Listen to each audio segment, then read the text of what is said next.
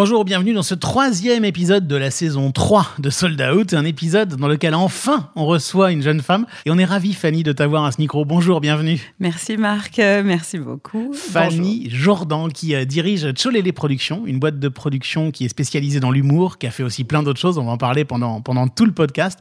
C'est adorable d'être là, tu as déjà écouté un petit peu Sold Out? Oui, un petit peu. J'ai vu effectivement qu'il y avait beaucoup d'hommes et il fallait vraiment que je vienne pour sauver l'honneur féminin. Ah, et puis c'est pas la seule raison, hein. je pense que tu as plein plein de choses à nous raconter parce que tu prends le, enfin vraiment tu, tu, vois les choses de manière assez euh, innovante et c'est ça aussi vraiment qui nous intéresse aujourd'hui dans Sold Out. Tu sais que depuis le début de la saison, on a un partenaire qui, euh, qui, qui, qui, aide à, réaliser Sold Out qui s'appelle, alors moi j'appelle ça Patreon, Patreon. Toi t'appelles ça comment? Patreon. mais tu les connais bien, c'est ça? En fait, euh, pas directement, mais c'est un de mes artistes, Paul Taylor, qui fait ses podcasts sur Patreon et j'ai eu la chance même d'être invité, enfin la chance ou je ne sais pas pour ses, ou pour ses fans, mais en tout cas où je me suis retrouvée sur un de ces lives euh, Patreon il y a 15 euh, jours et où on m'a forcé à manger du KFC pour la première fois de ma vie. Donc ça, a été un, moment très marquant pour moi. Tu n'avais jamais mangé de KFC de ta vie? Mais alors c'est quoi? Ça veut dire quoi faire un, podcast, un truc en live sur Patreon? Parce que même moi je ne comprends pas ça. Alors Paul il a il fait un, quelque chose qu'il a, qui a commencé pendant le premier confinement parce qu'il s'ennuyait et que c'est un homme hyper actif euh, et il a commencé à faire les Happy Hour Live. C'est un de tes talents, un humoriste. C'est un de mes humoristes, enfin un humoriste un de mes artistes que je produis. Et en fait, il a, il a développé euh, avec sa, sa, communauté euh, des lives au départ euh, sur YouTube, sur Facebook, et puis, puis, de, puis d'un coup, Patreon est arrivé. Et donc, c'est des lives un petit peu plus confidentiels, un petit peu plus, voilà, vraiment avec ses, fans et avec des gens qui le suivent, que ce soit en spectacle, que ce soit dans, sur tout ce qu'il peut faire et qui le suivent même depuis les époques de What the Fuck France. Et voilà, et, et, et on m'a forcé à manger du KFC. Mais c'était très marrant comme expérience. Je ne la recommencerai plus jamais. Voilà. Du KFC, c'est du poulet pané. Euh, Dégueulasse. Écoute, j'espère qu'il l'a payé avec ce que les fans lui versent sur Patreon. Parce que... C'est lui qui, oui, oui, c'est lui qui l'a. On a fait un Deliveroo en direct. Voilà, donc, euh. Vous savez vivre hein, euh, chez Cholet. Oui, hein, as vu ça Allez, c'est le début de cet épisode 3 de la saison 3 de Sold Out avec Fanny Jordan. Est-ce que tout est prêt? Oui, monsieur le directeur. Bon, alors je vais faire commencer. On parle de trajectoire de vie, on parle de carrière, on parle de, de choses vécues par, euh, par des professionnels du spectacle vivant. Parfois, je me demande ce que je fous dans ce métier. On parle de spectacle, on parle de spectateur, on parle de producteur, on parle de billets vendus. On parle d'humain, non Je peux vous dire que Johnny Hallyday au Stade de France à côté, c'est un Playmobil dans un évier. Hein Sold Out. Sold Out. Le podcast de Delight. Le podcast de Delight.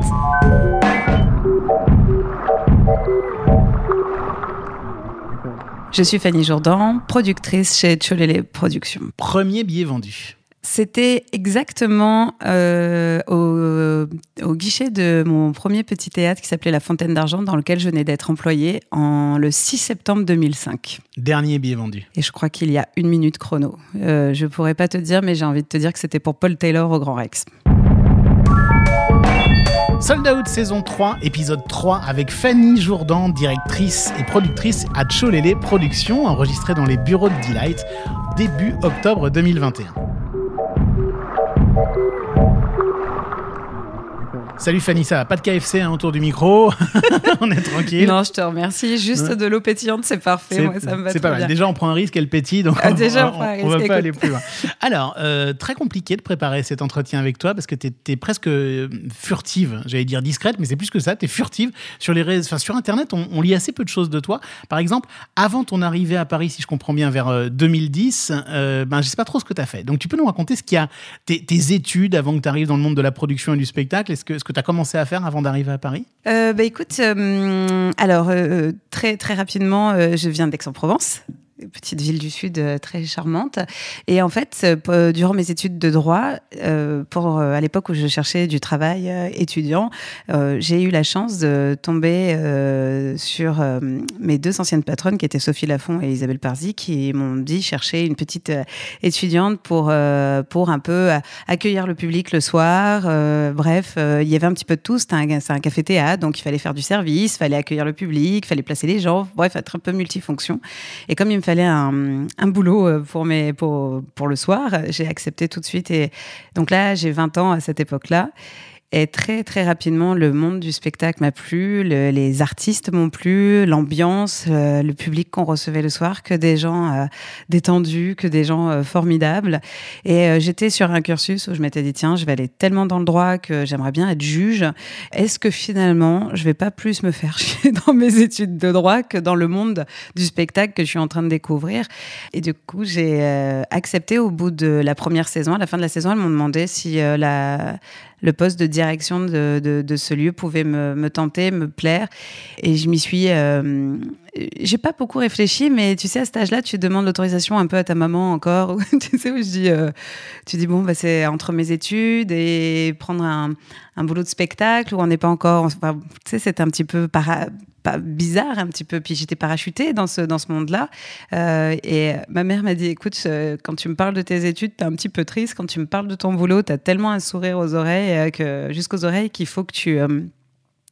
Épanouis-toi, fais un boulot qui te plaît, et puis au pire, euh, tu es dans la nouvelle génération. Aujourd'hui, tu peux changer de métier tous les cinq ans, donc au pire, tu changeras, et puis tu reprendras tes études, mais en tout cas, profite, prends ce qu'il y a à apprendre. Donc j'avais un peu l'aval de ma mère très rapidement, donc du coup, j'ai effectivement accepté, euh, j'ai accepté euh, la proposition. Puis j'ai eu la chance de diriger ce lieu pendant quatre ans. Et puis euh, Gérard Sibel, un jour, qui vient pour notre festival d'humour, qui était un peu le dénicheur de talent chez Juste pour rire euh, pendant des années, mais en tout cas euh, à l'époque où moi j'y étais, où, j'allais rentrer chez, chez Juste pour rire. Juste pour rire, à l'époque, hein, c'était la multinationale. Enfin, Ah, c'était- la boîte de rockstar de l'humour, quoi. C'était incroyable parce que quand il me voit, il me dit. Il me dit, mais vous comptez faire ça toute votre vie? Je lui dis, bah, je sais pas, ça fait comme cinq ans, je sais pas encore, je suis bien. Il me dit, non, non, mais restez à Aix, il faut venir à Paris, on a envie d'avoir des, des gens comme vous à Paris et autres. Et, et puis, une semaine après, il m'avait donné son numéro pour que je le rappelle. Et une semaine après, il me dit, bon, bah, vous m'avez pas rappelé. Ah ouais. Donc, euh, est-ce que vous pouvez venir à Paris? Et là, j'arrive à Paris et je rentre effectivement euh, au bureau de Juste pour Rire et et t'as sur les affiches, t'as accueilli par une énorme photo de Laurent Ruquier, t'as du Florence Foresti, du Franck Dubosc, du Rousseau. Enfin, tu sais que des gros gros noms qui qui qui qui euh, ouais qui font le, le- en tout cas le le hit de, de l'humour euh, en France et pas que parce qu'il y, y avait aussi les tout ce que ça représentait international Ouais. à l'international avec les vidéos le tout- enfin bref L'Amérique du Nord l'Amérique du Nord juste pour rire et euh, Et donc là, tu te dis, ok, je vais démissionner et je vais venir ici. oui en fait c'est c'est c'est un peu passé euh, un peu passé comme ça Et donc, du coup, alors toi, tu te retrouves à diriger un théâtre qui dépend d'un groupe qui produit des artistes. Donc, on passe l'étape supérieure quand même. Marque mythique et groupe Ouais. euh, de production qui. ça faisait euh, un peu peur hein. Bah oui, parce que quand même, c'est pas la même chose. Hein. Et tout à coup, il ouais. y a de la, un petit peu de politique, j'imagine. Un petit peu de. Oui, alors bizarrement, euh, je sais pas comment t'expliquer, mais moi, les- le, le- toute l'équipe de pour Rire euh, a commencé par Gilles Petit à l'époque qui m'a engagé, euh, même euh, Gérard Louvain à l'époque qui était à la présidence de, de Juste pour Rire, Gilles Petit qui dirige aujourd'hui Little Bros avec son frère. exactement, et, euh, et Marie-Laurence Berton qui, qui, en fait, c'était les trois personnes avec qui j'étais en lien et finalement euh, m'ont tout de suite fait confiance euh, et euh, j'ai fait des travaux. Je, moi, j'ai dit bon, voilà, c'est super, hein, il est dans le, il est dans le marbre, mais on va refaire un peu des travaux si ça vous dérange pas. Tu étais a- même assez, assez cash hein, dans les interviews en disant Moi, je suis là pour dépoussiérer, je suis là pour rajeunir. Enfin, c'est des mots, euh, on y va, quoi. Ah oui, mais de toute manière, euh, ouais. je- Et puis tu sais, j'avais 26 ans, donc euh, j'avais non seulement 26 ans. Oui, j'avais non seulement tout approuvé, et puis euh, j'étais la plus jeune directrice de théâtre de Paris, puis j'étais une femme, enfin je le suis toujours, pardon pour le GT, mais à l'époque, dans la condition, voilà, c'était, t'as 26 ans, t'es une jeune gamine qui vient d'Aix-en-Provence, quittée par rapport aux autres, et on m'a pas fait de cadeau non plus, mais par contre, Gérard Louvain à l'époque m'avait, enfin vraiment m'avait dit, ok, si c'est ce qu'il faut qu'on fasse, on va faire, on va le faire, avec l'appui évidemment de, de- de- des deux directeurs qui étaient Marie-Laurence Berton et Gilles Petit. Ils m'ont soutenu en tout cas dans cette démarche. On a fait ce théâtre, euh, en tout cas, on a que ce soit la moquette, on a changé de mais tout, tout, tout, tout. Enfin bref, on a, enfin, on a cliné le, lieu et on avait euh, et on a réouvert parce qu'on a continué à jouer l'été, mais on, on a fait les travaux pendant un mois et demi avec des sueurs euh, énormes pour ouvrir le 13 septembre. Et on a, euh, ouais, on a fait un sacré travail. ouais. Et l'aventure a duré 3 ans. L'aventure a duré trois ans, ouais. Et ensuite, il y, a eu, euh, il y a eu directement de Cholélé Ouais, j'ai monté très très vite Cholélé parce qu'on m'a pas, enfin c'est pas qu'on m'a pas laissé le choix, mais euh, quand j'ai quitté le, di- le, le Juste pour rire, c'était le 6 juin 2010, donc vra- euh, 13, pardon, 13. donc trois ans après. Et il y avait un artiste avec lequel je collaborais qui voulait continuer à travailler avec moi, quoi qu'il arrive, quoi qu'il se passe, qui était signé chez Juste pour rire. Donc euh, à l'époque, euh, on m'avait dit, bah, si tu veux continuer, monte ta société. Donc j'ai eu trois semaines pour monter ma société. Euh, Sold Out, Sold Out, le podcast de Delight. le podcast de Delight. Tu peux nous parler de tes artistes? Enfin, Ouais, parce que, parce que alors moi, moi, je vais, je vais faire ma minute euh, vieux mec euh, qui connaît pas tout, mais, mais j'ai remarqué en discutant avec l'équipe de Delight que voilà, il y avait plein d'artistes qui étaient des rockstars de l'humour, etc. Moi, je connais pas, par exemple, je connais pas bien Paul Taylor, je connais pas bien Redouane Arjan. Enfin, tu, tu nous parles de ces, de ces artistes? Avec grand plaisir. Je te parle de qui tu veux. bah, parlons, parlons par exemple de Paul Taylor, dont tu nous disais tout à l'heure deux, deux mots sur le podcast. euh, De mais, mais, Patreon. voilà, mais alors du coup, qu'est-ce que, enfin voilà, c'est quoi la rencontre, c'est quoi et qu'est-ce qui se passe avec cet artiste et surtout comment tu l'as euh, trouvé et développé? Paul, euh, c'est c'est une rencontre euh, qui date de bientôt, enfin bien un peu plus de cinq ans. Euh, c'est grâce à l'artiste euh, Shirley Soignon qui me dit un jour il faut que tu rencontres ce mec, il va, il, il va, il va, il va te plaire euh, parce qu'à l'époque j'avais le Sentier des Halles et euh, et elle me fait, euh, elle me parle de Paul Taylor et elle me fait rencontrer Paul Taylor. Et à l'époque, Paul euh, se lance dans, dans son spectacle. Il a, il, il, il a son spectacle depuis même pas six mois. C'est un peu comme tous ces jeunes gens aujourd'hui qu'on voit dans les comedy clubs, quoi, au fond. oui, sans doute. Alors avec euh, évidemment bah, 5 ans de moins parce que ça va très très vite, la nouvelle génération Ouais, quand même, sûr, les comédie clubs et autres. Mais, mais je, je, je rencontre Paul. Euh, qui euh, qui vient de qui a quitté euh, sa société euh, Apple parce qu'il travaillait chez Apple. Mais non. il avait un super poste euh, chez Apple et, euh, puis euh, et après il en parle dans son spectacle donc il faudra aller le voir mais il, il explique qu'il a démissionné et que les Français lui ont dit quoi t'as démissionné? Mais il faut jamais démissionner en France bref. Et donc il s'est lancé dans l'humour en se disant tiens c'est euh, c'est ce que j'ai envie en fait et go quoi on y va. Et donc il a il a monté son spectacle. Il s'est fait connaître par le succès de la bise sur internet Sûr. euh, où- qui fait totalement en anglais parce que c'est donc un, un anglais Les Français et la bise, ils les comprennent pas. Français et la Ouais. bise, mais vous avez un problème avec la bise, quoi. Les Français, c'est quelque chose qui est prenez du temps, bref. Hi, my name's Paul. I live in France, and one of the things that annoys me the most about living here is la bise. Moi, j'ai un énorme euh, coup de cœur humain et après un coup de cœur artistique parce qu'évidemment, euh, d'abord on s'est rencontrés, puis après on... j'ai vu son spectacle. On joue, euh, on joue au Sentier, ça se passe super bien et euh, je lui ai proposé tout de suite de travailler avec lui, euh, ce qu'il a accepté. Et puis lui, je, je ouais, vraiment, j'ai adoré cet humain et on a commencé à travailler. Puis parallèlement à ça, lui, il commence à sortir What the fuck France euh, sur Canal et donc c'est vrai qu'on est allé dans un très rapidement dans un très joli succès. C'est une histoire qui dure depuis cinq ans. Un, un de tes autres artistes, par exemple, c'est celui qu'on appelait autrefois chinois marrant, c'est Ouais. ça? Qui s'appelle Bunaimin. Voilà. Mais, alors, mais déjà, tiens, que- quelle idée saugrenue de changer de chinois marrant à Bunaimin Parce qu'en fait, à la base, Bunaimin, c'est son prénom. Hein. je sais bien, je sais bien. Et en, en- en Mais, c'est compliqué pour le public, peut-être. Oui, bah, l'idée c'était aussi euh, parce qu'il s'est fait connaître avec Chinois Marrant. C'était euh, un artiste euh, qui lui avait donné ce surnom il y a des années sur une scène ouverte. Et, euh, et si tu veux, il a, il a vraiment. et c'est vrai qu'il s'est fait. Comme Bunaimin était très difficile à prononcer, n'est-ce pas? Oui, j'y arrive toujours pas. et, et en fait, c'était, c'était devenu le chinois marrant. Et en fait, ça, ça, passe, ça passe bien. Mais si tu veux, pour se faire connaître, c'est génial. Mais à un moment, c'était, aussi important qu'on on réancre son vrai nom. Parce que pour lui, même dans la rue, c'est les gens qui l'appellent elle chinois, c'est un petit peu, un petit peu lourd. Bon, j'allais dire, ça manque de filles, mais non, parce qu'il y a aussi des filles dans le, le line-up. hein. Oui, on a Tania Dutel qui est, qui est effectivement fraîchement arrivée. C'est une artiste dont je suis euh, euh, très fière aussi d'avoir signé cette année de, en juin, qui est, euh, qui est ma petite, ma petite pépite féminine, ouais, complètement. C'est- Mais c'est vrai, on m'a souvent dit, et ça, je trouve ça euh, assez marrant, mais on me l'a souvent dit, euh, dis donc, euh, en tant que femme, euh, t'as pas, de- t'as pas d'artiste femme. Euh, et alors? Vraiment, et alors? Parce que je, je c'est pas parce que je suis une femme qu'il faut que je signe absolument une femme. C'est pas parce que je suis blanche qu'il faut que je signe des blancs. Ou c'est pas parce que je suis exoise qu'il faut que je signe des exois. Et en fait, c'est c'est quelque chose qui m'a un peu gonflé. Et à Tania aussi, on lui a dit d'ailleurs quand elle a signé avec moi, ah bah il fallait que Fanny ait des filles, hein, c'est bien. Tu vois Et en fait, le, Une sorte le- d'injonction, quoi. Ouais, il y a un petit côté euh, toujours, euh, mais si tu sais, c'est c'est aussi un métier dans lequel on, on- on- on est de. Est-ce qu'on a bien tous les quotas de, de, de de ouais de bien. Est-ce que tout est bien tu vois? Et euh, moi je suis et peut-être à tort hum, aujourd'hui je je sais pas hein, mais euh, mais c'est vrai que j'agis beaucoup au coup de cœur sur toutes les signatures que j'ai euh, chez chez Tcholélé même euh, j'ai signé deux, deux artistes récemment.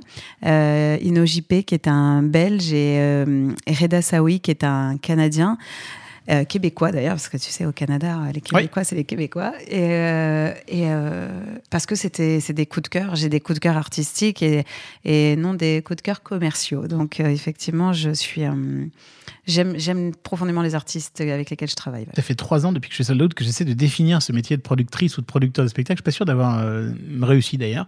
Mais est-ce que tu dirais c'est de passer d'un coup de cœur artistique à un coup de cœur commercial que d'être producteur? Je pense que le métier évolue euh, dans les choix qu'on qu'on peut faire, déjà parce qu'il y a beaucoup, beaucoup, beaucoup, beaucoup d'artistes, euh, de plus en plus, parce que, et, euh, et parce que les gens aujourd'hui euh, se sont mis à l'écriture, se sont mis euh, euh, avec, euh, à la- à aux réseaux sociaux, je veux dire. Aujourd'hui, on offre euh, une.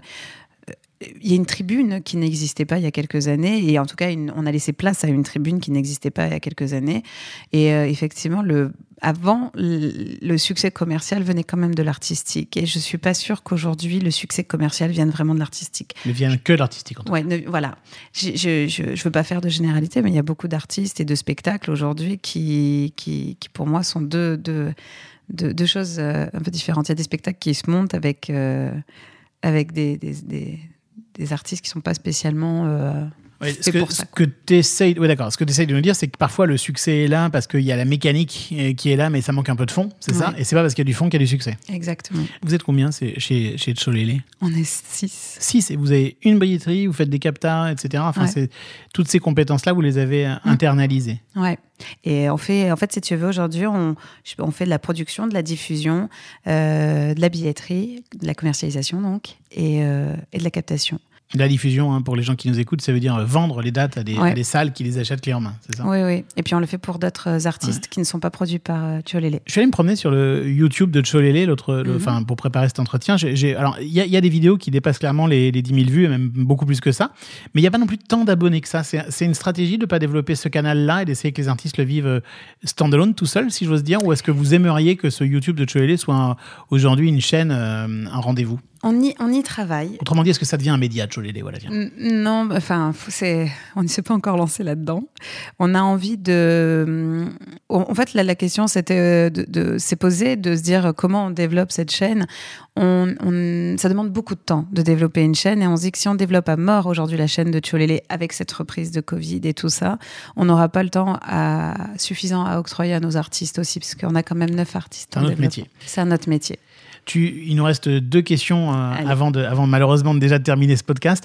Tu viens de parler du, du, du Covid. Alors, il y a des gens qui vont écouter ce, ce- ce- cet entretien euh, peut-être en 2023, en 2024. Donc, il faut toujours. Oh là, euh, ils ont de la chance, peut-être, on ne Ouais. sait pas. Ouais, mais, que mais- mais oui. Le monde est, est merveilleux. En tout cas, ce monde de, de l'automne 2021, c'est un monde dans lequel il y a beaucoup, où on enregistre cet entretien, il y a, il y a beaucoup de- d'encombrements. hein. Tout le public n'est pas encore en rendez-vous à cause des, des, bah, des restrictions sanitaires. Et, et, et en revanche, il y a des offres à pléthore, hein, c'est ça? Ça, vous le vivez euh, enfin, vraiment euh, en, en- en pleine figure Ouais, on le, on le vit et puis on le, on le subit un peu parce qu'effectivement, et c'est ce que tous les, les revendeurs euh, nous disent, que ce soit, quand je parle de revendeurs, c'est la FNAC, Ticketmaster ou euh, Bireduc. Ah où en fait, ils se retrouvent dans une situation où, avec tous les reports que nous avons tous subis, où aujourd'hui, tous les gros shows sont sont à l'automne en fait. Et il y a énormément de fauteuils à vendre plus que de plus que d'habitude. Donc euh, évidemment c'est euh, c'est compliqué. Puis il y a un bouchon des spectacles parce que il y a les bouchons les spectacles qui commençaient à, à émerger comme les miens. Moi les miens ont commencé leur nouveau spectacle en octobre 2019 pour la plupart où on était en plein lancement. Donc là on est en train de reprendre le lancement mais avec euh, deux ans de trou quoi. Et en même temps euh, tu as tous les nouveaux spectacles qui étaient censés sortir en septembre 2020 qui sont en train de démarrer là maintenant. Donc, les théâtres sont encombrés, sont, il y a, a plus aucune cohésion. Alors, je parle pas qu'à Paris, hein, je parle euh, en France. Moi, on joue, je joue dans des salles le dimanche, le lundi, le mardi en région, chose qui ne m'était jamais arrivée auparavant, tu vois. Enfin, peut-être le dimanche, mais on joue des lundis soirs dans des salles, des mardis où, euh, où il faut. Là, tu vois, on fait des dates à Clermont-Ferrand un mardi. Euh, Très clairement, c'est une des salles qui se remplit, c'est une des dates qui se remplit le moins bien parce que le mardi à Clermont, bah, c'est pas que j'aime pas euh. Euh, clairement, mais euh, bon, le mardi, tu sors moins que. C'est le soir où les gens écoutent Sold Out, clairement. euh, Très, très clairement, Voilà. c'est ça, je pense d'ailleurs. mais mais c'est vrai que c'est un petit peu, hum, un petit peu com- complexe Mais euh, du de coup, re- oui, donc- cette reprise, qui, qui je pense de toute manière, dans, bah, pour les gens qui nous écoutent en 2023, ils pourront voir ça. C'est, je pense que ça redeviendra à la normale en 2023. Je suis d'accord avec toi. Je pense qu'on en a pour, ouais, c'est ça, Je pense qu'on en a deux encore ans. pour un an et demi. Ouais. ouais. Tu penses que de belles choses vont, vont naître de ça? J'en suis persuadée, comme des mauvaises aussi. Je pense qu'il y a une nouvelle ère qu'on va avoir en 2022 dans la, dans la face. Et je trouve aussi qu'il y a beaucoup, beaucoup, beaucoup de gens qui se sont mis à se dire tiens, si j'écrivais un spectacle pendant mon confinement. Et je pense que ces personnes ont oublié une chose l'entraînement. L'entraînement de la scène, l'entraînement d'aller jouer, l'entraînement d'aller dans des comédie clubs, de tester, de prendre des risques. D'un coup, tu te retrouves et tu as un spectacle d'une heure et demie alors que toi-même, tu n'as jamais fait ça. Ou tu te filmes et, et c'est OK. Et, et puis, du coup, aussi une mentalité qui a changé, je pense, de la part euh, des artistes. Euh, et qui aujourd'hui veulent aller peut-être un peu plus vite ou peut-être euh, différemment. Et aussi, euh, bah, je te dis, ces réseaux sociaux là qui sont, qui sont en train d'arriver. Je dis pas que c'est. Non, mais c'est- à la fois une arme pour remplir les salles Bien et c'est un concurrent. C'est pour ça que je te dis, c'est pas spécialement un changement négatif, mais je pense qu'on va vivre une nouvelle ère. Je pense que l'ère des producteurs d'avant. Il faut accrocher changer. sa ceinture, quoi. Ça va Faut- décoiffer. je crois qu'il faut être dans la réactivité, dans Mm. l'adaptation et, euh, et en fait ne, ne pas se laisser dépasser. Et déjà, moi, je te dis, je suis dépassée par TikTok, alors vraiment, c'est compliqué. Nous, ce qu'on voit chez Delight beaucoup, c'est qu'il faut essayer des trucs, en fait. Ouais, il, y a, y a- il y a- exactement. il y a des trucs qui marchent chez, chez, chez un client et qui marchent pas du tout chez l'autre. Enfin, il faut tester des trucs, en fait. quoi. Exactement. Puis de toute manière, c'est en testant que, et en se trompant, des fois, que tu peux rectifier. Alors, malgré ça, et c'est ma toute dernière question, tu, tu, toi, tu fais comment avec les jeunes gens qui, euh, qui t'envoient des CV, qui frappent à la porte et qui grattent moi, à la fenêtre? j'embauche, figure-toi, Marc, moi, j'embauche. Et, euh, et j'ai embauché euh, des nouvelles personnes. Euh, moi, sur l'année 2020, j'ai embauché 2021, pardon, j'ai embauché trois personnes. Et, euh, et je cherche des gens. Figure-toi, je cherche des gens que ben, je galère à trouver parce que. T'es qui ces gens que tu cherches qui, qui vite, qu'ils écoutent Sold Out et Ah qui oui, t'écrivent complètement. Je suis. Je vais leur donner ton numéro de téléphone Bah, personnel. Je t'en supplie. je t'en C'est- supplie. non, je, je cherche un chargé de, de- de billetterie, de commercialisation, parce que j'ai. J'ai, euh, j'ai- il me manque une personne en, euh, voilà, pour, pour bien faire le taf. Et puis, je cherche aussi un, un- un spécialiste dans le marketing digital, figure-toi. Ben, écoute, qui a dit que le spectacle vivant était encombré? Il y a plein de perspectives. Oui, mais tu sais que c'est difficile de trouver Ouais. des gens qui ont envie de travailler, hein, dis donc. Ouais, et puis c'est c'est- ouais, puis c'est plein de nouveaux métiers aussi. Quand Ouais. même. On est dans des nouveaux métiers, ouais. Et c'est génial, non? C'est-à-dire, on les trouver ces personnes. Non mais on en les plus dans oui bien sûr non mais bien sûr et puis là c'est cool mais moi j'ai voilà, on a une équipe jeune et dynamique c'est cool je suis très contente de très fière de, de mon équipe aussi parce que évidemment on parle de moi mais je te jure que sans eux je fais rien Bah, écoute, on va finir là-dessus. Mm. hein. Merci beaucoup, beaucoup, beaucoup d'être venu. merci Fanny, c'était un Marc de m'avoir invité sur la saison 3 À très vite. À très, très vite. Salut Fanny.